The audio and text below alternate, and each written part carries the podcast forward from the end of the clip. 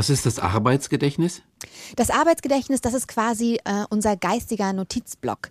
Ähm, wir können ungefähr so im Durchschnitt fünf bis neun Informationen speichern. Das heißt also, wenn wir eine fünfstellige Zahl uns gesagt wird am Telefon oder eine Telefonnummer, ja. ähm, wenn wir das kurz, können wir für ein paar Sekunden immer uns gut merken, bis wir es irgendwie aufschreiben können. Und äh, das ist quasi das Arbeitsgedächtnis, das da arbeitet. Kommen da erstmal alle Informationen rein oder Genau, alles äh, kurzzeitige kommt erstmal ins Arbeitsgedächtnis, mhm. also auch was wir sehen oder wir haben ja auch zum Beispiel, wenn wir ähm, telefonieren oder so, wir haben ja immer noch den Anfang, wissen noch den Anfang eines Satzes, auch wenn das jetzt schon ein paar Sekunden her ist und wir können diese innere Logik des Satzes noch herstellen.